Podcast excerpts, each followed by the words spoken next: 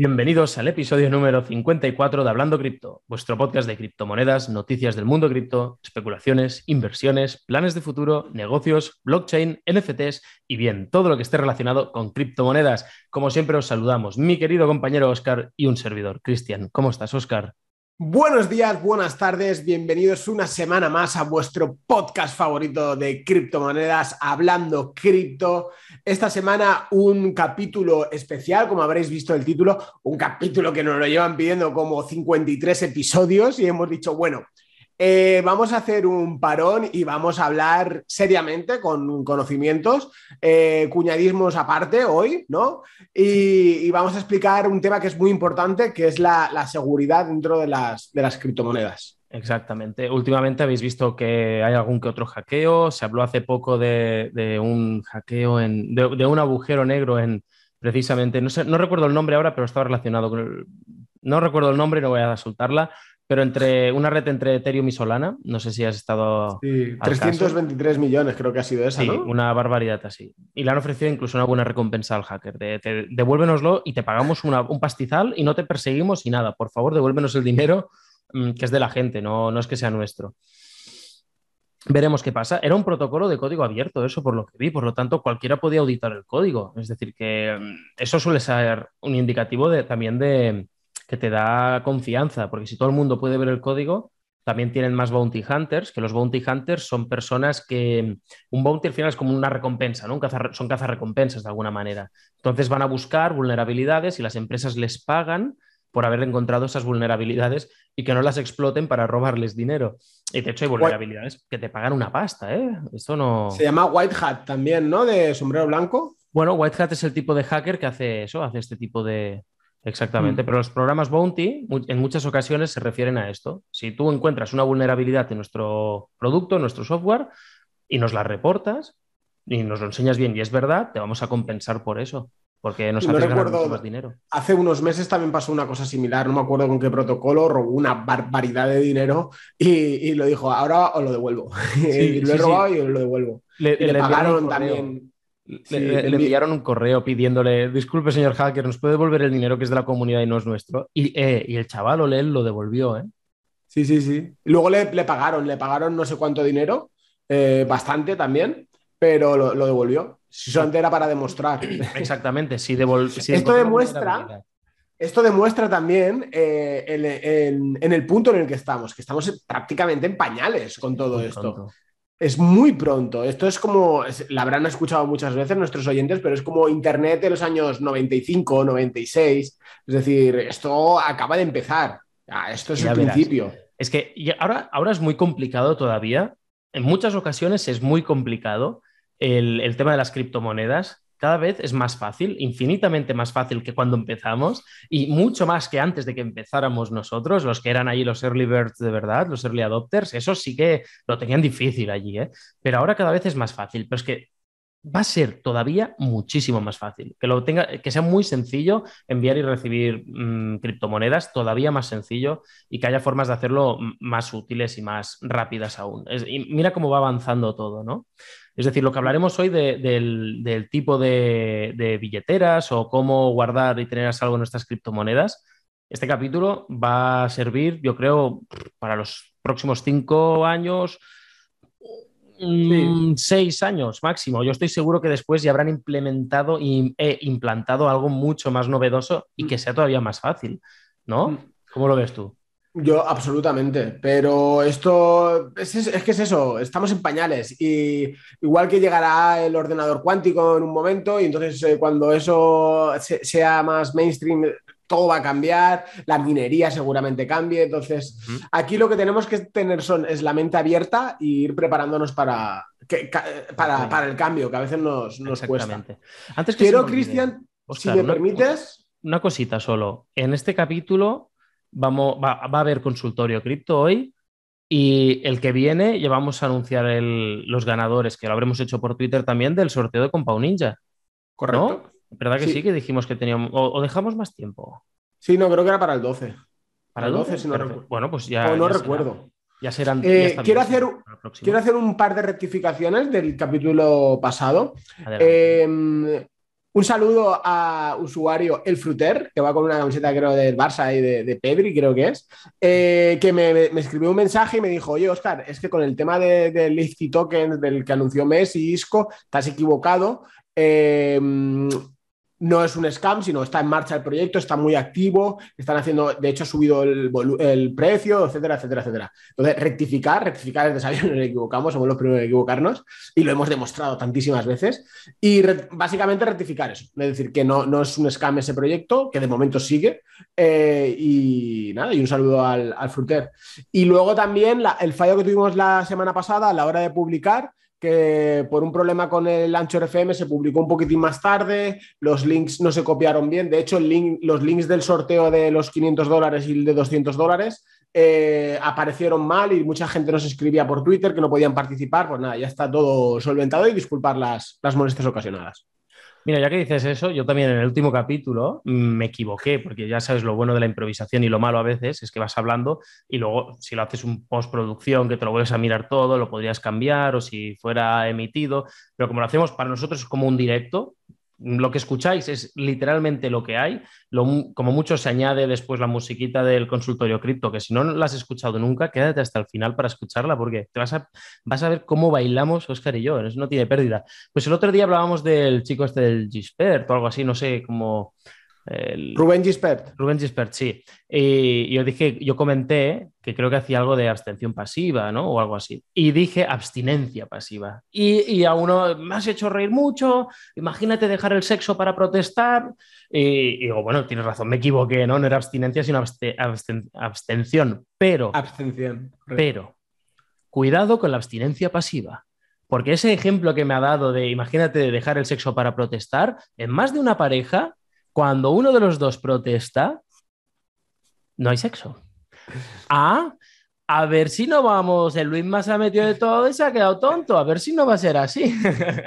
yo no digo nada porque sé que mi mujer me escucha, entonces me, yo me callo. Ay, madre. Pues nada, vamos a empezar con esta tecnología tan temprana. Tú sabes qué me ha pasado, bueno, lo sabes, lo podemos explicar, ¿no? Lo que nos ha pasado con PayPal. Sí, explícalo. PayPal, eh, estamos montando una plataforma en la cual se tienen que procesar pagos y queríamos hacerlo con PayPal. Habíamos visto que PayPal era pro criptomonedas, que etc, etc. Hacemos todas las regulaciones que nos piden, todos los formularios, toda la documentación de la empresa, todo. Y explícanos más sobre tu empresa y dónde compras los productos. No, no es producto digital, es, es todo digital, mentorías, suscripciones, etcétera. Eh, y entonces, ¿qué ver a la gente eh, allí? Yo, madre mía, envía una prueba, enviamos las pruebas. Y al final dicen, es de riesgo, es de alto riesgo. Y os cerramos la cuenta. Suerte que no, prácticamente no se había hecho nada en esa cuenta aún, ¿no? Pero para lo que veáis las cosas, al explicarle, no, pues mira, son inversiones en criptomonedas. Eh, igual ese fue el fallo, ¿no? Hablar de inversiones en criptomonedas. Pero le dijimos, era asesoramiento, etcétera. Buah, pues ya sois de alto riesgo, nene. Otra vez. Y cuenta bloqueada. Desde aquí mandamos un saludo a Mariano, que lo tenemos ahí. conejillo de indias. Sí, un gran saludo, un gran abrazo. Eh, tranquilo, recuperaremos el dinero y si no, lo, pagaremos nosotros. No te preocupes. Seis, meses he visto que lo recuperamos.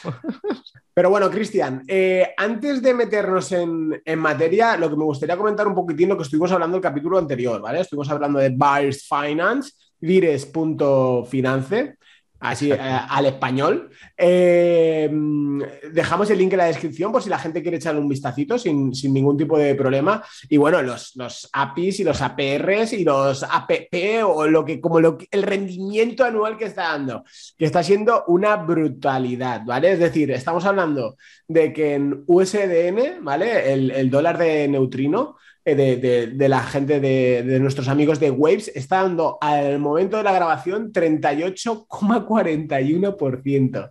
Es una auténtica locura. USDT 29%, USDC 42,85%.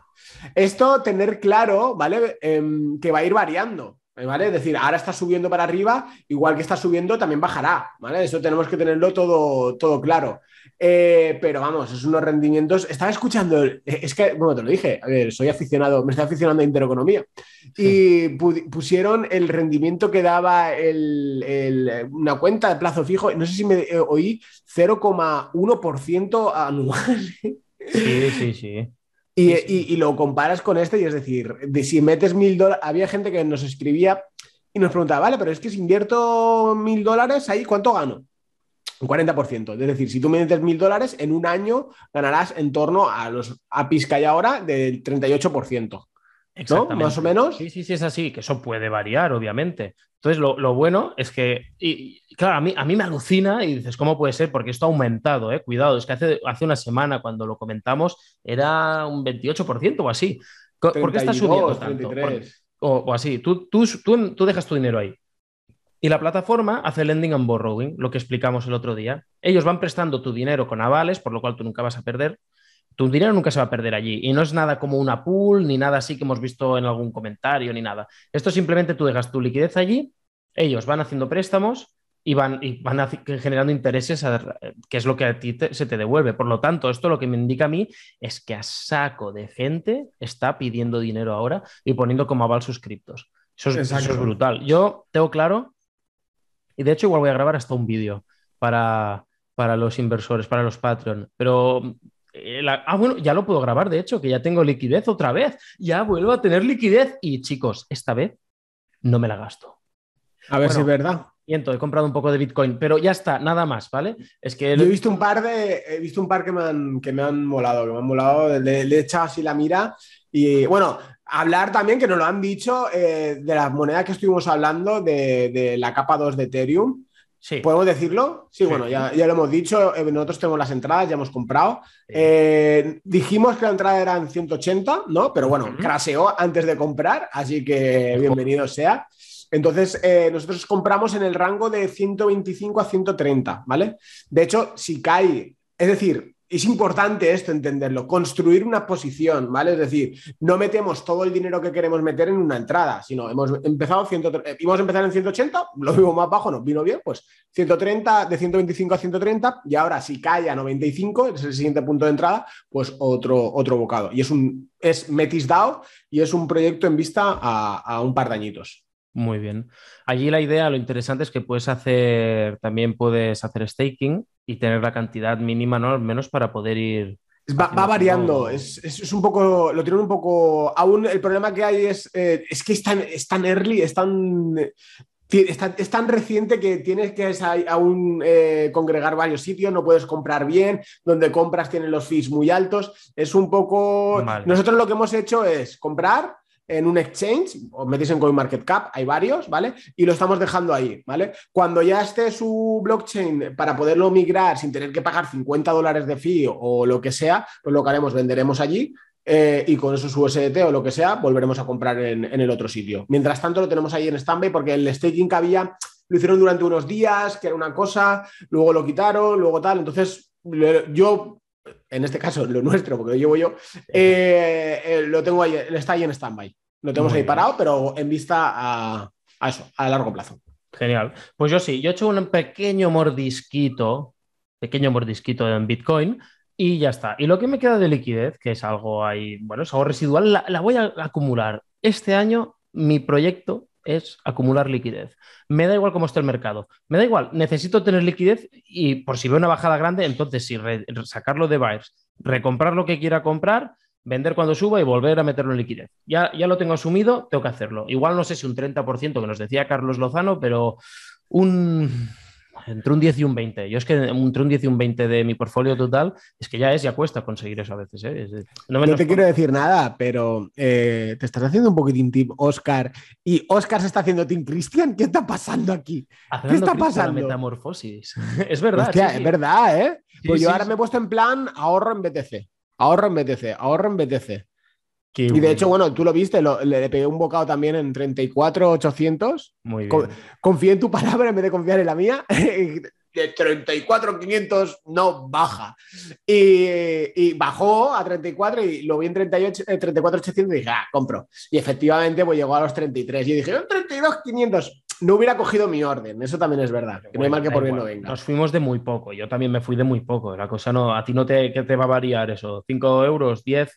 ¿100? No, no creo que lleguen a 100. Un, poquillo más. ¿Un poquillo más? Bueno, pues da igual, que no es nada eso. Mira, ahora ya estás en beneficios. Thank me later. Sí, sí, sí. ¿Ya está? Sí, literal. Yo, yo he recomprado en 36,600 o así, ¿eh? Te digo la verdad, ¿Sí? ¿Compraste un Bitcoin? Lo que compré. eh, Es que, es que es- esto es para contarlo, tío. Es que es para contarlo. Esto era un Eh, capítulo de, de- de wallets y de billeteras y Pero bueno, la serias. gente quiere vídeos largos. Bueno, Ya- en YouTube lo tienen segmentado por minutos, si quieren Exacto. ir a- a- al jaleo. Es decir, Y que si para no, avanzando hasta que veis que hablamos de alguna marca. Venga, dale. Pues te voy, a, te voy a contar una cosa porque es que fue muy curioso. Estaba ahí, me faltaba un pelín de liquidez, pero me faltaba un poquito y dije, bueno, si yo compré esto en 34.800 y Bitcoin está en 38.500, digo, voy a venderlo. Y digo, vendo y sacaba como un 10, 15%. Y yo digo, hostia, era, eran como 300 dólares, 200, 300 dólares. Yo, muy, muy golosos. Y digo, voy a venderlo y pongo 38.700. Y me puse a mirar las órdenes y dije, hostia, yo digo, esto se va para abajo, pero, pero ya. Es decir, y coge la, la bajé a 38.400, estaba ya ahí eh, 50 dólares arriba, me cogió la orden, fue cogerme la orden, hizo una vela. ¡Ra! Y eso que bajó hasta 37 y pico. Y yo estaba ahí en el ordenador y estaba ahí como diciendo, ¡ole! ¡Ole! Pero que puedo ponerlo gráficos con minutos y fue nada, cinco minutos. Cogió mi orden y se fue para abajo. Y ahora tengo ahí la liquidez. Retiré beneficios y tengo ahí la liquidez y digo, pues ahora, si vuelve a caer otra vez, pues volvemos a meter esos, esos 2-3K, no me acuerdo, 2.500 creo que eran o así. bien. Yo, yo, Dato yo- curioso de la semana. Yo he comprado eso, eh, 1400, 1500, 0,03 creo que era esta vez. Pero 0,039, 0,039. Tenemos que mirar lo nuestro. Ya lo miraremos, sí. Bueno, ya sabéis que somos un poco. Si no sabes lo que vamos a hacer, más fácil, y no nos calentamos, lo metemos todo a, a Byres, junta, porque es que lo tenemos todo desperdigado. Es decir, tenemos Sí, uno por aquí, otro por aquí, otro por aquí, otro por aquí. La lo juntamos todo y lo mandamos a Byres. La liquidez se va a ir toda a Byres y de allí cuando necesitamos sacarla la sacamos. Sí, cuando veamos ya- cuenta, y luego tenemos ahí nuestra cuenta conjunta, bonita, todo facherita ahí, ya está. Es verdad que tendría que. Bueno. Ya lo haremos. Y Sí, nada, dicho esto, va, vamos a empezar con diferentes tipos de billeteras. Podemos deciros que hemos usado muchísimas de ellas, las podemos clasificar de varias maneras. Algunas que me atrevería a decir primitivas todavía las tenemos. Y de hecho hay una que también podemos compartir el dato y automáticamente, para cuando haya salido este capítulo, ya haberla quitado por si alguien se pone a indagar. Y es que tenemos una que no tenemos ni las, ni, ni las llaves privadas, amigo mío. ¿Cuál? La de, la de Ethereum. Sí, claro que ¿Las tenemos. Sí. Y tú también.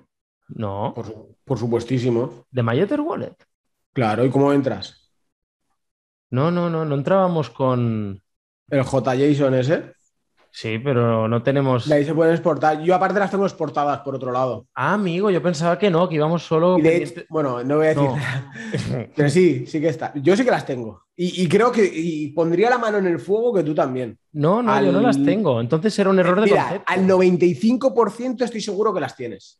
Bueno, va, no voy a decir- no, tengamos No voy a decir gente- datos. No, no tengamos a la gente con intriga y, y hablemos un poquito de qué tipos de billeteras hay, Oscar. Adelante, empieza, va. Venga, eh, hay varios tipos de. Primero, antes de hablar del, del turrón o de, o de lo importante, ¿no? Que, se- que son las call wallets o las hardware wallets, vamos a ver qué tipos de billeteras hay, ¿vale? Eh, tenemos las billeteras online, como puede ser MyEther Wallet, en las cuales eh, son como billeteras calientes, pero tú tienes las, las llaves privadas. Estas billeteras al tienes que conectar a una web, al ser todo online, son las que más riesgo tienen. Y por eso en su momento Cristian y yo al principio sí que las utilizábamos mucho con Ethereum, los tokens, cuando empezaban los RC20 y tal, era, era muy típico. De hecho, Metamask que estaba medio empezando o ni existía y no recuerdo bien, la verdad, pero ahí la moda era MyEther Wallet, New. Y mm, ese es uno de los tipos de billeteras. De hecho, aún tenemos, como bien ha dicho Cristian, aún tenemos una cuenta ahí con, con algo, no sé ni lo que tenemos, pero algo, algo hay. Eh, ¿Te lo digo? Más o menos sí que lo sé. es que lo estaba mirando ahora porque hace. ¿cuánto? 3.000 dólares, ¿no? En Tether, que no los movemos para no pagar los fees. los Sí, 25 no, en total hay unos 6, no llega a 6 mil dólares en total. Sí, más, más el Ethereum. Exacto. Luego tenemos ya la parte importante, ¿vale? Que es las wallets de escritorios. ¿Quiénes o quiénes son las, eh, el perfil de, usuarios que deben utilizar estas wallets? Eh, las wallets de escritorio es una wallet que tienes en tu ordenador, que tú eres el propietario de las claves privadas, tú eres el dueño de, de esas criptomonedas y tú eres el responsable, ¿vale? Entonces, eh, si pierdes las claves privadas, se te rompe el ordenador y no tienes las semillas, lo que sea, pierdes esos fondos. Esas wallets, bajo mi criterio, están recomendadas para gente que tenga menos de 5.000, 6.000 dólares eh, para no tenerlas eh, siendo poseedores. A partir de 5.000, 6.000 dólares ya se recomienda una Yo personalmente recomiendo una billetera fría, que es lo que yo hice. Yo cuando llegué a 5.000, 6.000 dólares me acuerdo que compré un Ledger que me costó 100 euros, el, el S, que lo tengo aquí. Que por cierto está hasta amarillo, ¿sabes? la caja. tiene tantos años, tiene como cinco años, cuatro o cinco años. Em, eso por un lado. ¿Qué tipo de billeteras son las de escritorio buenas? A mí la que me gusta mucho es Exodus es exodus.io, ¿vale? Eh, esa para mí es de la mejor, soporta un montón de criptomonedas, de hecho ahora ya soporta hasta USDT TRC20, que antes no lo hacía, y está, y está muy bien, está realmente, funciona de maravilla, los fees son muy baratos, eh, pagan los fees de la blockchain, no pagan los fees de los exchanges, eso es un dato importante. ¿Cómo es eso un poquito? Porque nos hemos dado cuenta, bueno, no lo hemos visto en ningún sitio, pero sí que nos hemos dado cuenta de que prácticamente en todos los exchanges te, soplan una comisión cuando mueves Bitcoin que te deja un poquito temblando. Eso, eso daría para un capítulo. Yo creo que eso tendríamos que hacer un capítulo entero eh, explicándolo bien el negocio. ¿vale? es parte de su negocio, está claro. Sí, sí, pero. Sí, pero es Exodus, mover, mover, hacer transacciones desde Exodus es mucho, es mucho más barato. Yo, yo también uso Exodus. De hecho, eh, creo que lo empezó a usar antes mi padre que yo, tío. Es muy bestia, ¿eh? El, ya lo hemos hablado otras veces en este episodio, ¿no? Sobre eh, el señor mayor. Pero yo, yo tengo Exodus también. Y, la verdad es que estoy súper contento. Pasa que allí es lo que tengo muy poquita cosa, pero allí está. Entonces allí voy acumulando ciertos criptos y ya está. Las que no puedo hacer staking de ellas. Cuando, exacto. Exacto, es decir, ya yo ahora tengo ya casi nada, es decir, ya tengo, es que realmente el portfolio mío es, Bitcoin, Ethereum prácticamente y lo, la murraya, la murraya, uh, la morrayita la tenemos en, en, Binance. Em, luego, después de la wallet, de escritorio está Exodus, ¿vale? Como alternativa está Jax, J-A-X-X o 3X, no me acuerdo, no x a mí no me gusta. A mí no me gusta nada. Yo, de hecho, perdí ahí, perdí una cuenta y no sé cuánta pasta había, pero ahí perdí una cuenta y me dio mucha rabia, tío. Hostia. con un cambio de ordenador. Pues yo abrí, eh, la abrí, tenía ahí el pago de, un proveedor nuestro que no me acordaba que lo tenía con otra cuenta y no sé qué. Y eso que la tuve un año sin abrirla y la, abrí me encontré como 2.000 o 3.000 dólares en Bitcoin y dije, ¡Uh! Me pagaron muy poquito me pagaron muy poquito y dejaron de. y ya, ya no cobré nada más, ni me acordaba que estaba eso ahí. Y, un día la abrí y dije, hostia, y dije, afuera, para afuera lo malo. Qué bueno. y, me lo, y, me lo, llevé. Pero bueno, eh, no tiene nada que ver. Eh, esas serían las wallets de escritorio. Luego tenemos las wallets eh, móviles, que tenemos Exodus en versión móvil, que funciona muy bien también. Ha em, mejorado porque había bastantes fallos. El último día que la quise usar no, era para un minteo de unos NFTs que, íbamos a mintear y me acuerdo que yo iba de cena de una, a una cena de empresa y me, llama Oscar. Oye, que voy a hacer el minteo, mm, envíame todas las todos los soles que tengas, todas mm, todos los sol. Y digo, vale, voy a mirarlo. Miro desde la aplicación y no había nada, tío. Iba súper lento, ¿vale? Eso lo que han arreglado es que vaya tan lento. Y no había nada, y no había nada. Yo ya con un microinfarto, porque no era mucho, pero eran mil o dos mil dólares que acababan de desaparecer. digo, no. ¿Sabes qué era, tío? ¿Sabes qué era? Cuando tú vas a la, aplicación de Exodus, tú allí pones que, qué monedas quieres ver. Como yo desde el ah, móvil no había puesto que quería ver Solana, no me salía yo no puede ser. Y luego por la noche llegué a casa, que era la una de la madrugada, y yo en el Exodus me digo, joder, he perdido en serio tanta pasta. Y no, no, era que no lo había añadido. Madre mía, en fin. Esos microinfartos, a mí me recuerda. Bueno, da igual, es que si no nos enrollamos, no lo cuento. Eh, bueno, vale, lo cuento. El, primer microinfarto que tuve yo, cuando recibíamos los pagos eh, y no estábamos en, no tenemos las billeteras, lo miramos por blockchain, ¿no? Y se ve que nos me enviaron un pago y enviaron 600 dólares, no me acuerdo cuánto era. Y yo hice un pago. Entonces, cuando en la blockchain de Bitcoin, cuando entra entra y cuando sale, aunque salga un trocito, te sale todo y se te queda como balance cero. Y ese fue mi primer microinfarto, que fue, no me acuerdo, era muy poquito dinero, pero en aquel entonces para mí era muchísimo dinero y estuve, me acuerdo, y me acuerdo que estaba de viaje, estuve como dos días con el corazón aquí como diciendo, mierda, me han robado y no puedo hacer nada. Y luego llegué y estaba todo ahí. Dato, dato curioso. Sí, sí, sí, sí. Vale, ¿qué más Y- wallets hay? A ver. Wallets móviles. Eh, wallet bueno, claro, eh, Exodus, que estábamos hablando, que funciona muy bien, y la que va muy, muy bien, pero como dato curioso, es. eh, me queda en blanco. Trust Wallet. eh, estoy probando la hora en iPhone y en iPhone funciona bastante flojo, tirando a mal comparado con Android. Es decir, en Android es bastante, bastante diferente y en, y en eh, iPhone funciona de otra manera. Pero bueno, hablemos de la parte de Android, que es la que he estado manejando durante mucho tiempo y funciona muy bien. Es decir, tienen muchísimas monedas, tienen muchísimas, muchísimas. eh, eh, tienes el USDT en la red de Binance, en la red de Tron. Entonces te, te hace muy versátil a la hora de, de mover eh, cripto. Y, y gener- y tienes tus, tus claves privadas, generalmente, y sin ningún tipo de problema. Hasta cierto, hasta donde yo entiendo eh, que esto sería abrir un, un melón, que esto ya es, eh, yo creo que si se exportan las, las claves privadas y se van metiendo en otras wallets, se pueden acceder a esos fondos. Es decir, con las semillas tú puedes entrar con, aunque sean wallets diferentes, porque tú tienes acceso a la, a la blockchain, blockchain. ¿vale? Sí, que eso me ha pasado mucho a, a la gente de Axie Infinity con la Running Wallet, con Metamask, de equivocarse y en vez de enviarlo a Running Wallet, Adrián, desde aquí te mando una- un saludo, sé que me escuchas. Eh, que, bueno, que, bueno, tuvimos un día para arreglarlo. Eh, en vez de enviarlo a la Ronin, lo envían a, a 0x sin el Ronin, entonces lo envían a Metamask. Entonces tienen que exportar las claves privadas de, de Katana, de Ronin, y Vale. ponerlas en, en, en Metamask. Un, un rollo. Entonces es muy accesible todo. Todo tiene, muchas cosas tienen solución. Y bueno, Trust Wallet es una muy buena. Y ya por último, lo más recomendable, sobre todo para holdear o si estás haciendo staking, eh, utilizarlo, es eh, las cold wallets o las hardware wallets. Exactamente. Ahí te dejo ya a ti, porque si no me tiro yo todo el día hablando. No, ya yo sé que tú eres un experto. No, un experto en absoluto. Yo, de hecho, en, en este caso, en su momento, yo hice la búsqueda y estuve informándome y me decanté por una compañía en concreto. Lo hemos hablado muchas veces, de hecho, que yo, por ejemplo, voy con Ledger, el Ledger X, eso sí. Tengo los dos, el S y el X, pero el S a mí me da mucha rabia. Si solo has de guardar Bitcoin, no pasa absolutamente nada. Muy bien, Oscar está enseñando por pantalla los dos, lo- los dos ledgers. El, el S, si solo vas a guardar Bitcoin, está bien, pero si vas a tener mm, más de tres criptomonedas, ya no te sirve. Y es muy probable que acabes teniendo más de tres criptomonedas. Por lo tanto, gástatelos un poco más y si acabas decidiendo ir por Ledger, cógete el X que tiene, tiene muchas capacidades. Y Que entonces, te- soporta hasta 100.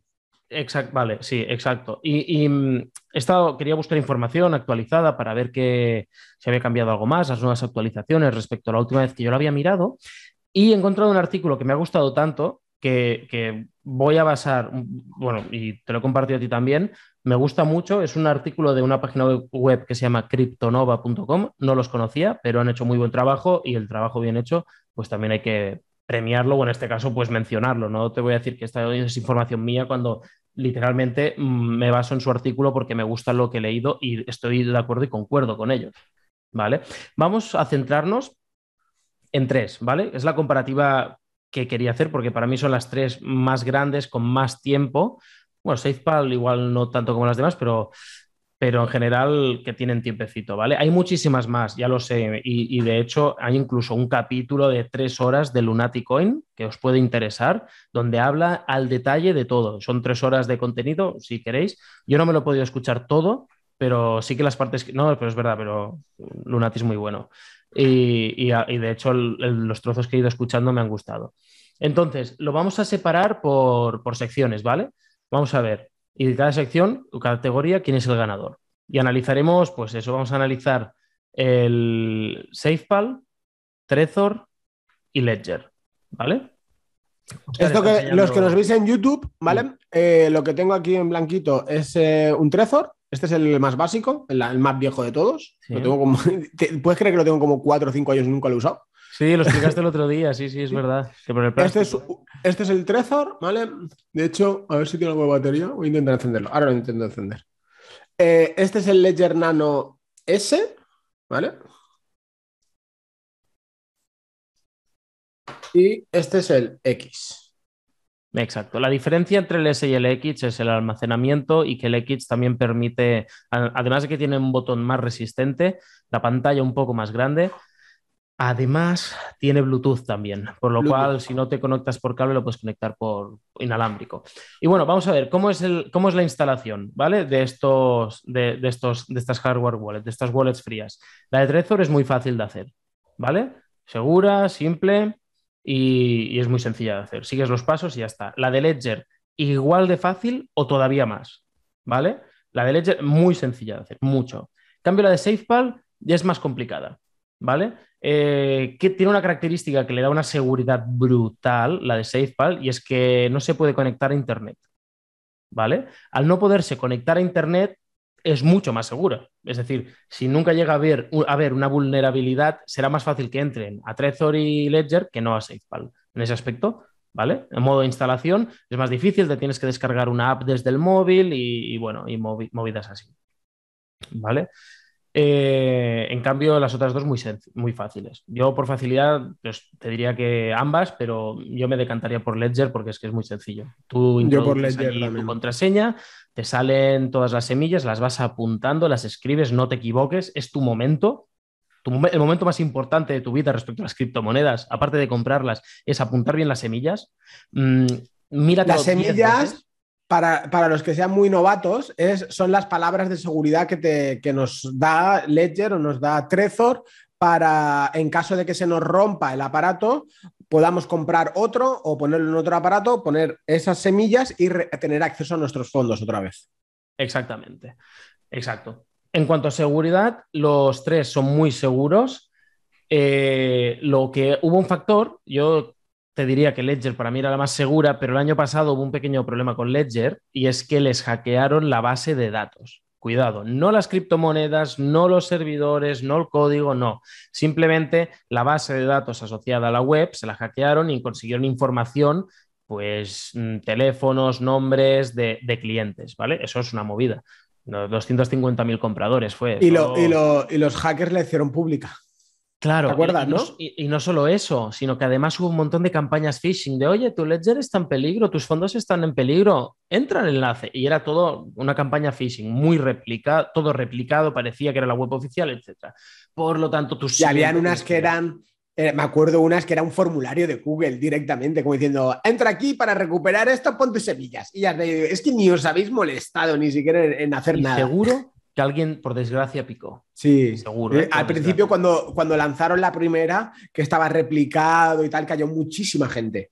Luego las otras ya fueron como publicaron la base de datos, pues ya fueron cayendo. Mm.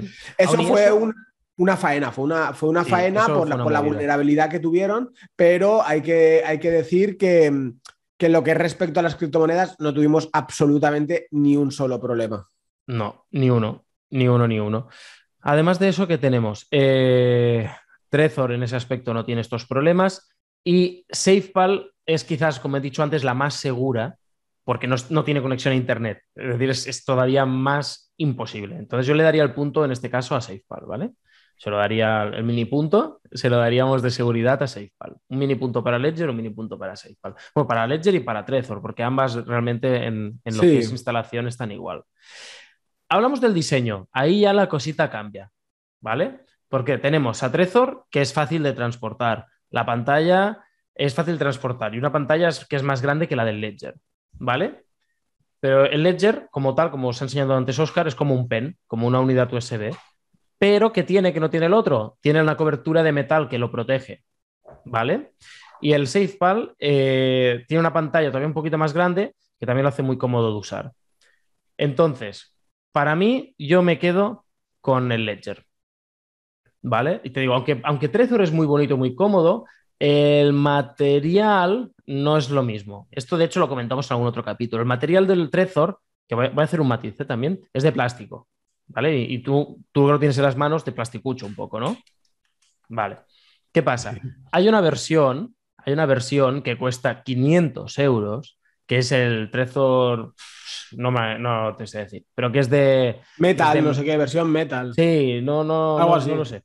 Pero bueno, exacto, que es, que es de ahí duro y no es el caso. Es decir, no te vas a gastar tanto. En cambio, el Ledger lo que tiene, esta protección metálica te puede salvar de muchas caídas. Mm, estoy seguro. Es bastante, es bastante versátil y le da esa capa de protección física que podemos necesitar. A mí, por ejemplo, mini punto para Ledger en esto. Si hablamos luego de la cantidad de tokens que admite cada una, tenemos que el Trezor, el Model T, vamos a hablar de los modelos buenos que tiene, ¿vale? El Model T soporta 1640 tokens, ¿vale? Nano X y, el Nano S, 1100 tokens. Y SafePal, 10.000. Joder, SafePal, aquí la han metido fuerte. Eh, claro. Le meten a todo. Sí, sí, sí. Aquí es importante saber qué criptomonedas vas a querer guardar allí dentro, porque si hay una cripto que solo la tienes en uno de estos tres, pues ya sabes cuál te deberías comprar. Eh, si quieres ir a las top 50, te sirve cualquiera de estos tres. Top 100, top 500, es decir, están. Top 500 no, pero top 100, top 200 están, están en los tres. Exactamente, exacto. Luego, en cuanto a precios, ya varía.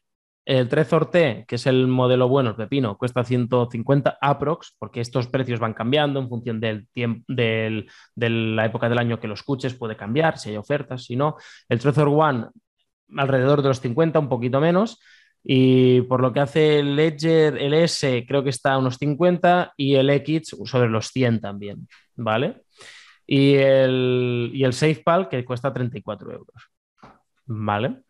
Y finalmente lo que tienen también es los accesorios, que aquí sí que te traen, te traen tarjetas para que tú puedas escribir allí las semillas, eh, varias tarjetas para que la tengas en sitios diferentes. La idea es que no tengas en el mismo sitio el, ledger y, las semillas, porque ya tienen todo lo necesario.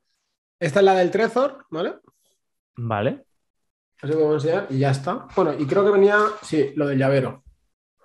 Sí, eso también lo lleva el ledger. El Ledger. Y el hmm. Ledger, lo enseñamos, mira, ya que lo tengo todo aquí. El Ledger lleva el cable de datos, el llavero, y luego lleva lo de las semillas. Ahora enseño mis semillas en directo. No seas cafre, ¿eh? ¿Te imaginas? Yo creo que no. A alguien le pasó, le pasó a un youtuber con Metamask, no sé qué, qué mostró y le fulminaron todo, pobrecillo, le fundieron todo, todo. Va con unas pegatinas de Ledger y luego para las semillas. Mirad, estas son las mías. Si nos ves en YouTube. Están en blanco, no las busquéis. Nos ha engañado. Hemos sido troleados. Pues básicamente es eso. Entonces aquí ya depende de cada uno. En, por ejemplo, aquí en Cryptonova, que es donde hemos basado en parte este análisis, ellos recomiendan SafePal. Es un punto a favor que tenga tantísimos tokens listados, el precio que es barato, que trae más accesorios, que, que a la hora de la verdad eso es indiferente, y el tema de la seguridad.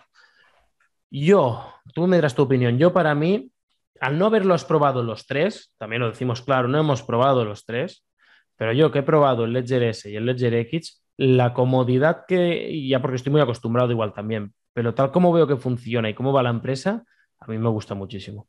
Y me quedo, yo me quedo, yo me seguiría quedando con mi Ledger X. ¿Tú? ¿Qué opinión, qué Absolutamente tiene usted? De hecho, voy a dar un tip un tip que me, no, que doy a la gente, sino un tip que me, un consejo que me doy a mí mismo.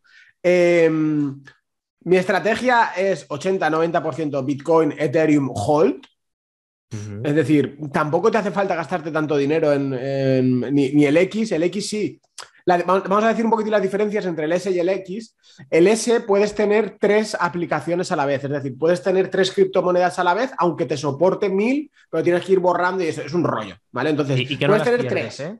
Borras una, instalas otra, pero no pierdes las otras criptos. Luego lo vuelves a reinstalar y lo vuelves a tener, pero es pérdida de tiempo y el tiempo es muy valioso, Oscar. exacto, totalmente. Entonces, eh, ¿yo qué hice? Como mi estrategia es Bitcoin, Ethereum, eh, yo me compré el, S en su momento eh, y ahí guardo todo. Es decir, el X sí que lo tengo porque si te digo la verdad me lo regalaron.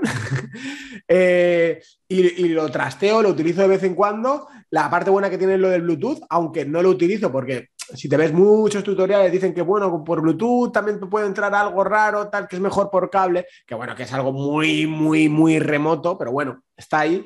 Pero bueno, eh, yo no lo hago por eso, sino por, por no tener un Bluetooth en el ordenador, sinceramente. Em, entonces, yo con un, lo que aconsejo a mí mismo es que un Ledger Nano S para tener Bitcoin y Ethereum es más que suficiente. El material es súper resistente, eh, las clavijas, es, sobra, más que, y es un producto que tiene cuatro años, cuatro o cinco años, pero para mantener monedas a largo plazo sin ningún tipo de problema. Y ahora voy a lanzar dos, voy a explicar dos cositas más que se me habían olvidado. Una es que tanto Ledger como Trezor, las dos las puedes conectar con Metamask. Eso es importante. Para dar una capa de seguridad extra Metamask. ¿eh? Eso, eso es muy importante. Eso sí que está muy bien que las dos lo tienen. Y después, una cosa buena de Trezor y no tan buena de eh, Ledger, si nos ponemos puristas, es que el, el, código de Trezor es open source, es de código abierto. Es, todo el mundo puede ver el código exacto que hay, leerlo, descargarlo, clonarlo, todo lo que queráis. En cambio, Ledger es una empresa privada y el código no, no está de cara, abierto al público. Entonces ahí, ahí puede ser que sea donde mucha gente se decante o no. Yo ni eso, bueno, igual soy un ingenuo y Ledger llega un momento y dice, venga, alegría, todo para casa, pero no creo. Yo creo que estando auditados y todo, eso no va a pasar. Pero... Están en Francia, están súper regulados. De hecho, yo sé por, por, eh,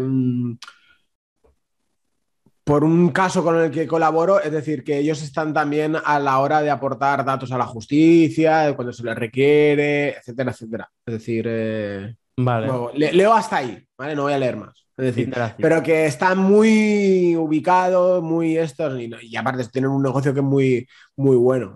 Y ellos han hecho mucho dinero con todo esto. Tanto.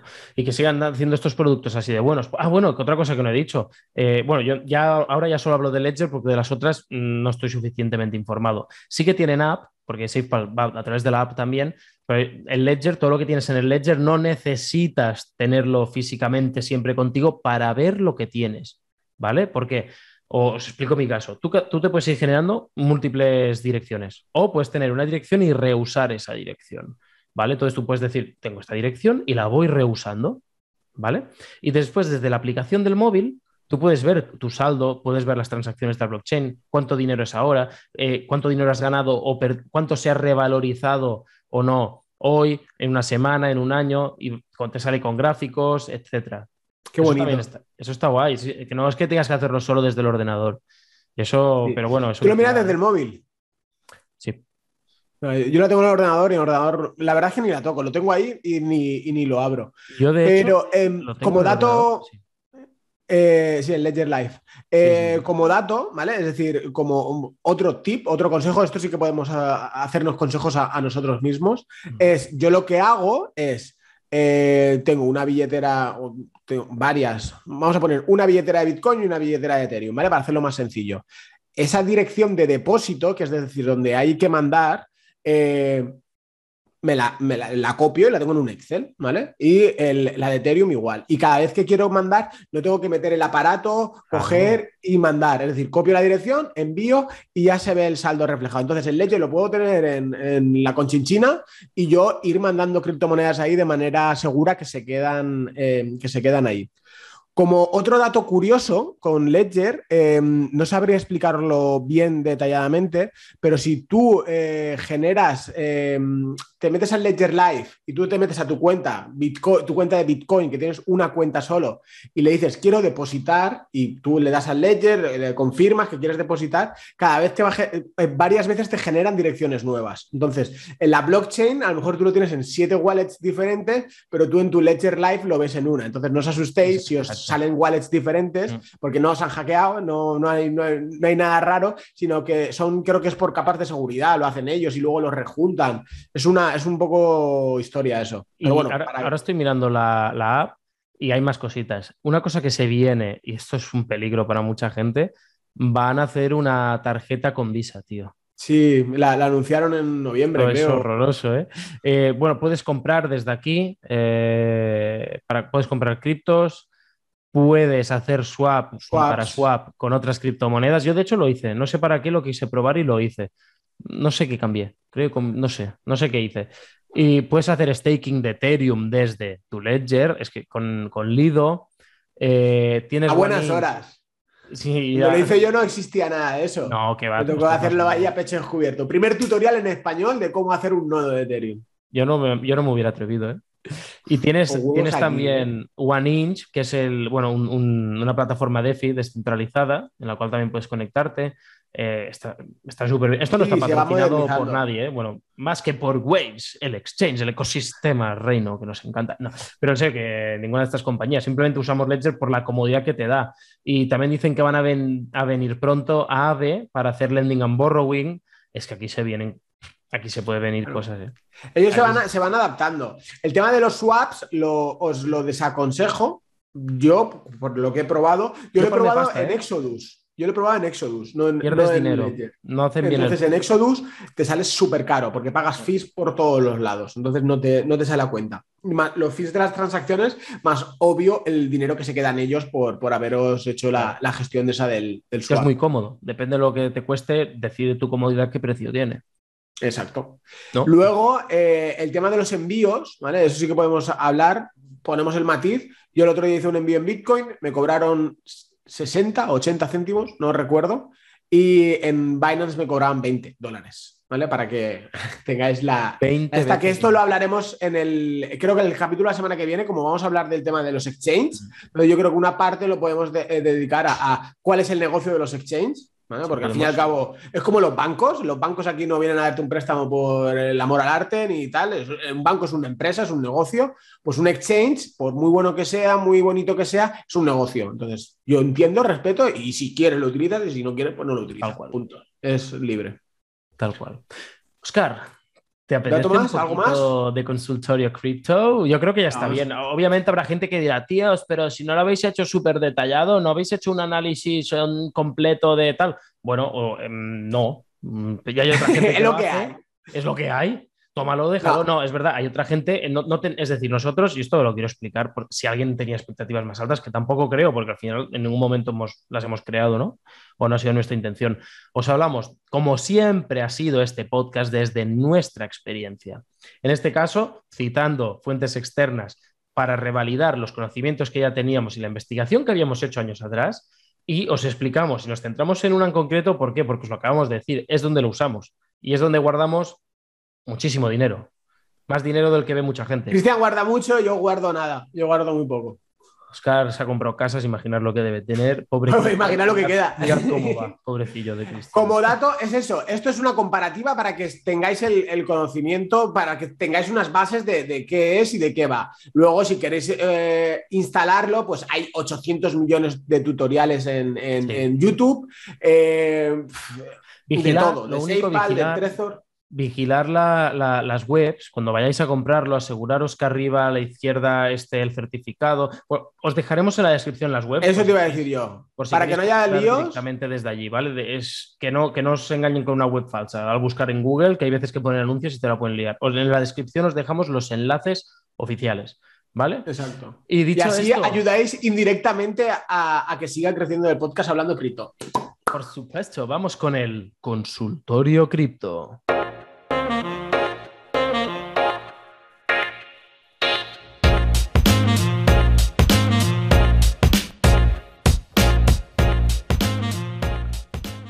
Ay, señor, madre mía. Me venía arriba, ¿eh? Me venía arriba. Pasan los capítulos, pasan los capítulos y seguimos pareciendo dos idiotas bailando sin música. Suerte que lo escucháis y hay una música de fondo, editor jefe. Esperamos que la hayas puesto. Sí, editor jefe. Hola. Hola. Ay, venga, va, vamos a empezar. Vamos a hablar eh, hoy con. ¿Qué tiempo tenemos? Vamos a hablar, vamos a escuchar a Adrián y a John. Venga, escogidos. Empezamos con, con John, que nos ha insistido, nos ha enviado correos, chicos, por favor, escuchadme. Vale, eh, vamos allá, a ver qué nos dice John. Hola chicos, aquí John desde Galicia. Nada, lo primero, daros enhorabuena por el pedazo de podcast que, hacéis, que es súper entretenido, eh, súper didáctico y a gente como yo que esté, estará empezando con el tema cripto nos ayuda mucho. Yo quería haceros unas preguntas sobre el exchange de Waves en el concreto sobre el pool de, liquidez de WX y, USDN, poniendo el ejemplo de si invirtiésemos 1.000 euros en, el pool cuando el valor está de WX está a 2,5, por ejemplo, y si luego con el tiempo va, pasa a un dólar o baja de un dólar y quisiésemos retirarlo en ese momento, si cuando lo retirásemos recibiríamos esos 1.000 dólares que invertimos o recibiríamos menos cantidad. Luego, por otro lado, el tema de de los impulsos bloqueando los WX. Eh, si podéis también dar un poco más de información, aunque no sé, creo que igual ya lo explicasteis en otro capítulo. Y luego también el tema de las inversiones Lambo y el trading algorítmico. Un saludo. Vale. Eh, Ay, eh, que estaba silenciado, menos mal. No problema. Ah, ¿Explicas tú, explicas tú el impermanente? Las pools, si te parece. y lo del impulso también, que lo hiciste tú y lo sabes mejor que yo. Yo ya me encargo del trading algorítmico de las inversiones Lambo que es lo que es eso. Joder, si, es que, mira, ni que lo hubiéramos preparado, ¿eh? Em, em, em, sobre todo importante, yo solo de decir una cosa, que igual a veces no se hace suficiente hincapié. En todo lo que sea pools existe el impermanent loss, ¿vale? Y ahora Oscar os lo explica todo al detalle. Vale, todo lo que es Exacto, como estaba diciendo Cristian, todo lo que tiene que ver con pools de liquidez, eh, siempre hay un riesgo que es el impermanent loss. El impermanent loss, ¿qué es? ¿Vale? Cuando entramos a un pool, siempre tenemos que poner el 50% de cada moneda. Es decir, si metemos mil dólares, pues tenemos que meter 500 dólares en USDN, pues son 500, y 500 dólares en WX, por ejemplo, ¿vale? Que si lo ponemos a un dólar, pues pondríamos 500 WX. ¿Qué sucede? Si el precio eh, de USDN no pasa nada porque no fluctúa, porque es eh, a la par del dólar, pero ahí sí que nos basamos en el precio de eh, USDN, de WX. ¿Qué sucede? Si el precio baja, lo que hace eh, el, impermanent loss, lo que te está haciendo es ir comprando más WX y vas teniendo menos eh, USDN, ¿vale? ¿Me explico? Más o menos. ¿Qué pasa? Si el precio sube o sube mucho, lo que te va haciendo es vendiendo los WX y los USDN vas teniendo más. Entonces, si, por ejemplo, si tenemos no sé calcularlos exactamente, pero si tenemos 500 eh, WX y 500 USDN, si el token de WX se va a 100 dólares, no vas a tener, no se te va a multiplicar tu inversión por 100, ¿no? Es decir, sino que conforme va subiendo el precio, te va a ir vendiendo. Entonces va a llegar un momento que en ese pool de liquidez tengas prácticamente el 80 o el 90% sean USDN, que en, vez de tener 1000, pues tendrás pues a lo mejor 1800 dólares, 2000 dólares, no sé en qué, en qué apartados, ¿vale? Entonces, eso es algo que hay que tener en cuenta, que es un riesgo a, correr para, eh, ante ello, ¿no? Ante, puedes dejar de ganar o puedes pasar a perder propiamente también exacto, por eso a mí los pools de liquidez no me llaman mucho la atención, a no ser que lo tenga bastante claro. Entonces, em, tú mientras vas generando, es, vas generando WX de, esos, de ese pool de liquidez que tú, que tú estás teniendo, ¿vale? Que es el caso, el caso nuestro, que tenemos el, pues, este pool de liquidez. Luego los boosters, ¿no? El otro que ha preguntado. El, impulso, sí. El impulso, sí. el impulso es que en este caso es por eh, estaquear o por guardar este, este token WX, te dan el token de gobernanza, que es GWX, y lo que hace es que te, ese rendimiento que tienes en ese pool de liquidez, tienes un, rango, ¿no? Te dice de 100 a 300%, no sé, me invento un número, ¿vale? Entonces, contra más impulso tengas, pues en vez de estar más cerca del 100, pues estás más cerca del 300. Entonces ya va dependiendo de la cantidad de dinero que haya en el pool, la cantidad de dinero que tengas en él, eh, vayas a, impulsar y es básicamente es, eso, es algo que es bastante sencillo. Por eso a mí me gusta más hacer staking o eh, el tema del que estábamos viendo de buyers, Finance, que no tenemos ese riesgo de ese impermanent loss, sino que eso es fijo, sino hay el riesgo, el riesgo, entre comillas, es la, la fluctuación del API y ya está, ¿sabes? Pero sabes que tú tienes mil o tienes diez mil o tienes quince mil y vas a tener eso más lo que estés generando. Vas a ganar más o menos, pero lo que has puesto nunca lo vas a perder. Eh, clic y una cosa del toque sí que es verdad, Sí que es verdad que la paridad con eh, si el, pool de liquidez eh, lo tienes contra una moneda en dólar es muy difícil, es prácticamente imposible que pierdas o, muy difícil, ¿vale? Porque tú tienes una que es estable y la otra va variando, entonces te va a ir comprando, te va a ir vendiendo, entonces tus mil dólares que, hayas puesto pues es, complicado, ¿no? Es decir, porque si no se va, se va a ir regulando automáticamente. E, hablando en dólares, claro, tendrás más o menos tokens. Exacto. Y luego has dicho de lo del token de gobernanza del, del impulso, que eso también te sirve para más cosas, no solo para el impulso. Tener los toques de gobernanza en un futuro te, sirve para poder votar qué monedas van a listar, por ejemplo, eh, qué APIs deberían dar o qué tantos, los tantos por cientos, un poco, no lo puedes controlar todo, pero puedes votar hacia dónde deberían ir, hacia dónde deberían ir, si deberían aumentarlos o no, etcétera. Eso es muy interesante. Luego, a ver, hablado Trading algorítmico, que eso ya lo comentamos, ¿no? El, este pasado. sí, creo que sí, pero lo, mencionamos. Y el, la inversión es Lambo, que ese está ahí, ahí, creo. Bueno, a ver, el trading algorítmico. básicamente tú aportas tu capital, tú aportas tu dinero y Waves Exchange lo reparte entre otras plataformas centralizadas, ¿vale? Lo reparte KuCoin, Binance, etcétera. Es parecido a un bot de arbitraje, ¿vale? Envía parte de tu capital a cada, a cada CEX y, y hace operaciones algorítmicas de microsegundos y obtienes recompensas por eso.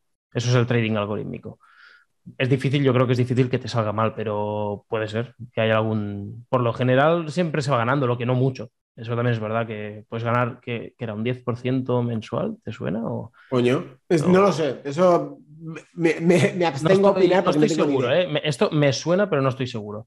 Y después el Inversiones Lambo, que el Inversiones Lambo mmm, era muy parecido, o es muy parecido, que es un bot que hace estas operaciones en diferentes exchanges pero tiene la peculiaridad que si tú tienes esto, que tú pones ahí Waves y tienes Waves Lambo, ¿vale? Tienes estos tokens Lambo, se hace un sorteo entre todos los que tienen tokens. Cuantos más tokens Lambo tengas, más oportunidades tienes de que te toque un Lamborghini. Y de hecho ya ha salido el ganador, ya hay una persona que, se ha ganado un Lamborghini teniendo tokens Lambo, así por by the face, ¿sabes? Eh, como el Root Golems con el Tesla, te iba a hacer la pregunta, digo, ¿tienes buen Tesla?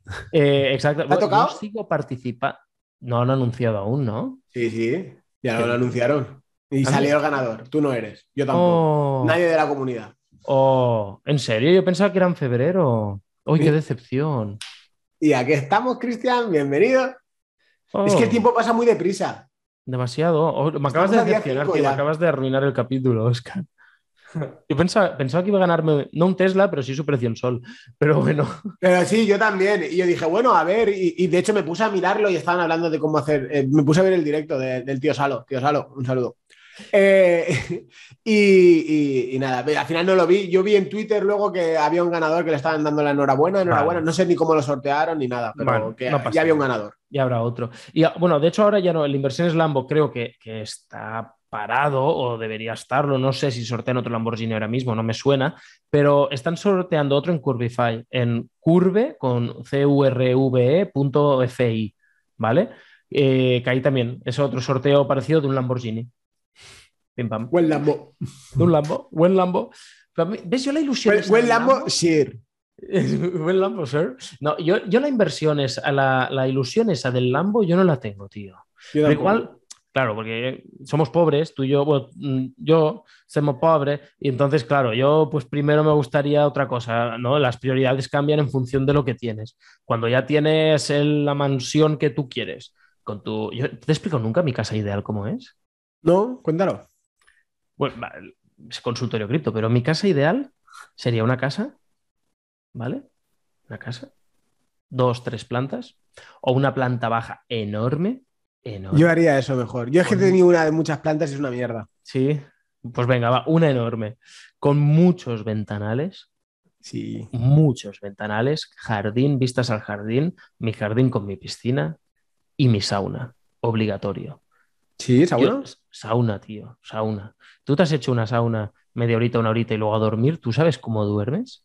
¿Tú sabes lo bien que duerme? Eh, brutal. ¿Cuánto cuesta una sauna? Eh, entre 4.000 y 6.000. Tampoco es nada de Pero ese es caro de eh, la luz, ¿no? que te gasta. En todo caso, sí, sí, sí. O, te pones a calentar piedras con leña, que va a ser mucho más lento y más costoso y no es el plan. Pero sí, sí, entonces vas haciendo sauna, 10 minutos, 12, 15 y te haces una ducha fría.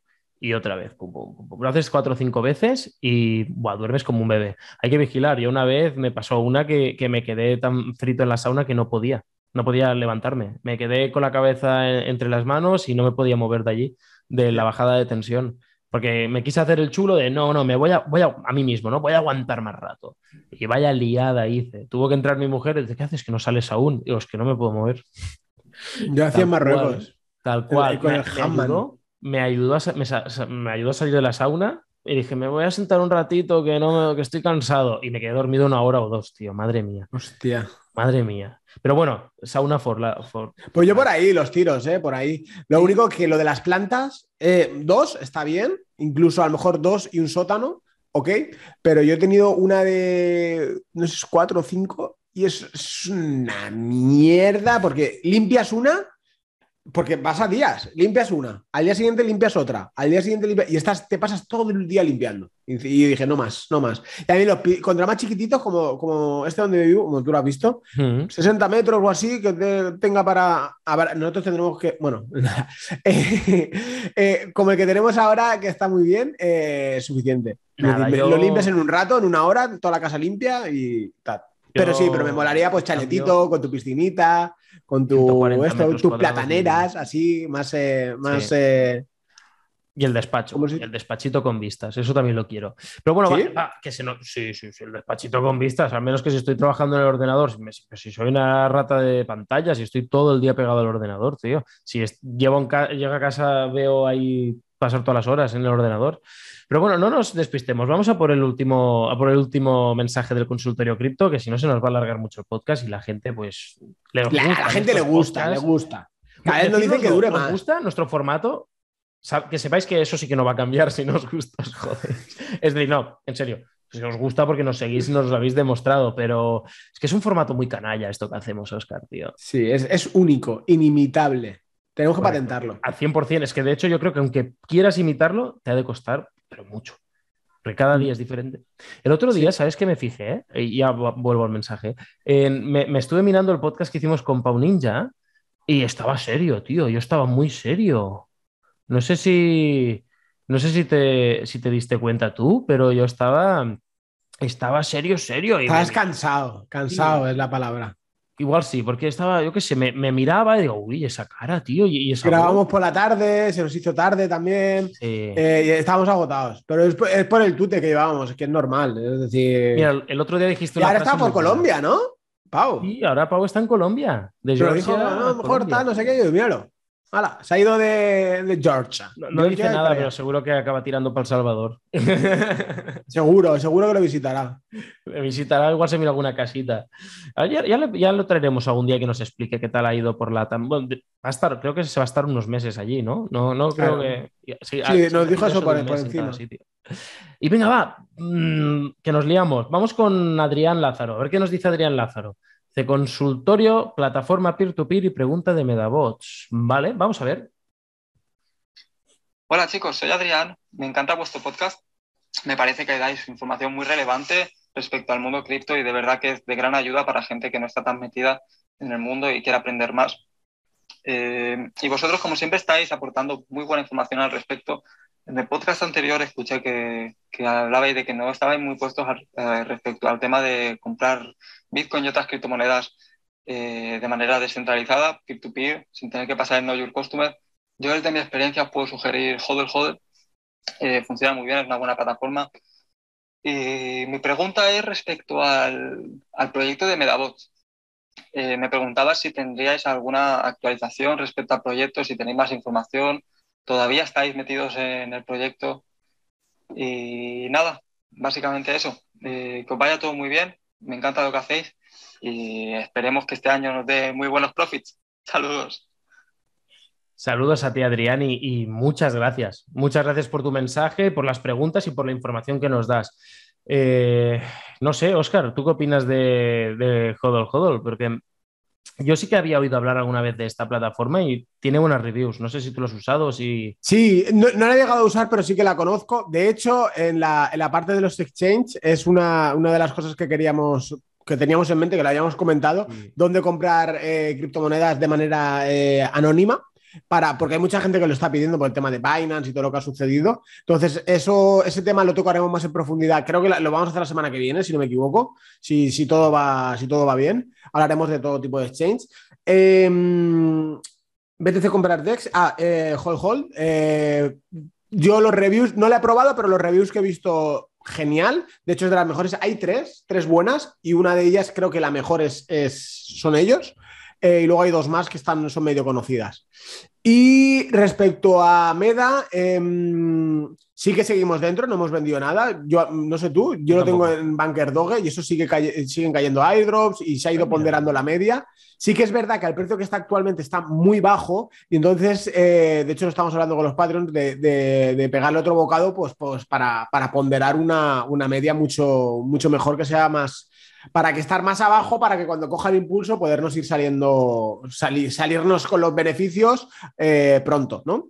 Eh, sí que es verdad que han sacado la beta con single player, eh, una nueva beta que no tienen absolutamente nada que ver con lo anterior. Esta, esta es mucha más cañera, va a ser de cartas, todo lo que habían hablado ya está más y ahí lo que les falta es una buena campaña de marketing y bajo mi punto de vista lo que, lo que les falta o lo que deberían es eh, callarse un poco más la boca, eh, no a crear FOMO eh, innecesario, porque la verdad eso me tiene muy quemado, me tiene bastante quemado.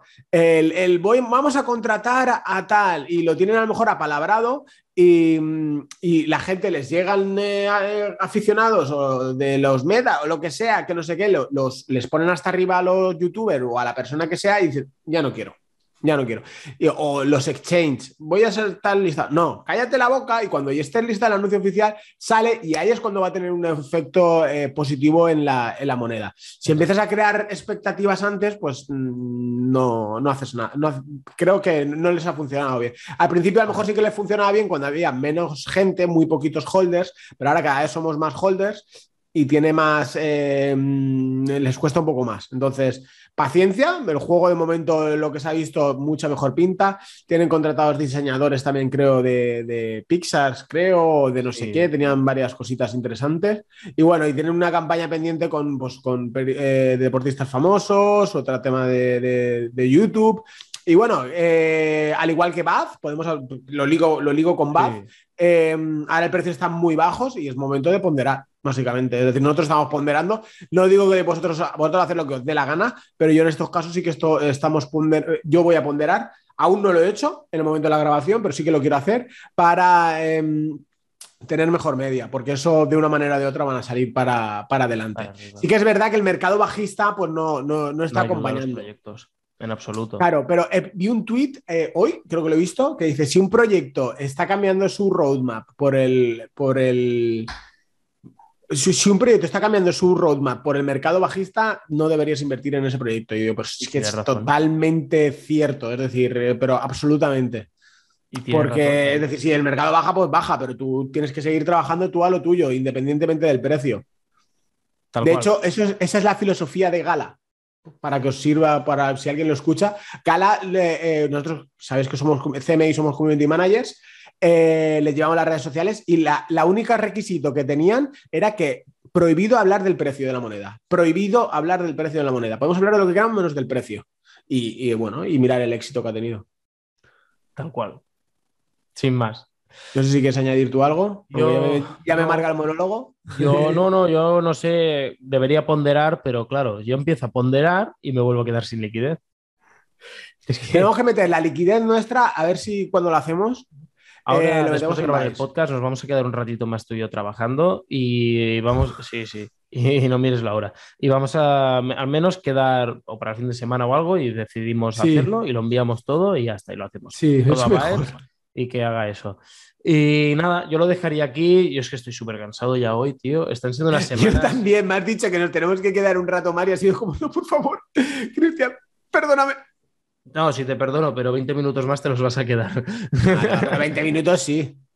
Mientras se redenderiza, te hago compañía. Gente, muchísimas gracias por escucharnos, por estar allí, por seguirnos, por apoyarnos. En el enlace en la descripción tenéis todo sobre Buyers por si os interesa poner vuestra liquidez allí. Aunque esté, aunque digáis, es que la voy a tener un mes. Pues ese mes, eso que te vas a llevar.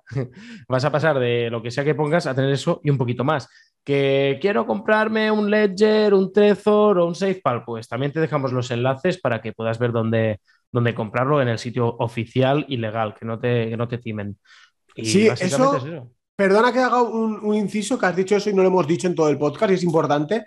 Eh, comprarlos siempre en los sitios oficiales, ¿vale? Es verdad, Porque a veces eh, hay una oferta en eBay o hay una oferta en Amazon y es un vendedor externo de la plataforma de Amazon y antiguamente, ahora ya no tanto, pero ahora ya no se oye, pero antiguamente mandaban los ledgers eh, o preconfigurados o, toqueteados para que ellos tuvieran las, sacar las, las, las semillas. Entonces, cuando mandabas los fondos, ¡pum! Te los, te los limpiaban. Entonces, siempre comprarlo en el sitio original y que el paquete que venga totalmente precintado. Si no viene precintado, devolverlo. automáticamente. Es decir, mandáis las fotos, habláis y, te lo devuelven, te lo cogen, ¿eh? Es decir, y dices, oye, mira, es que esto ha venido tal, parece que esté manipulado.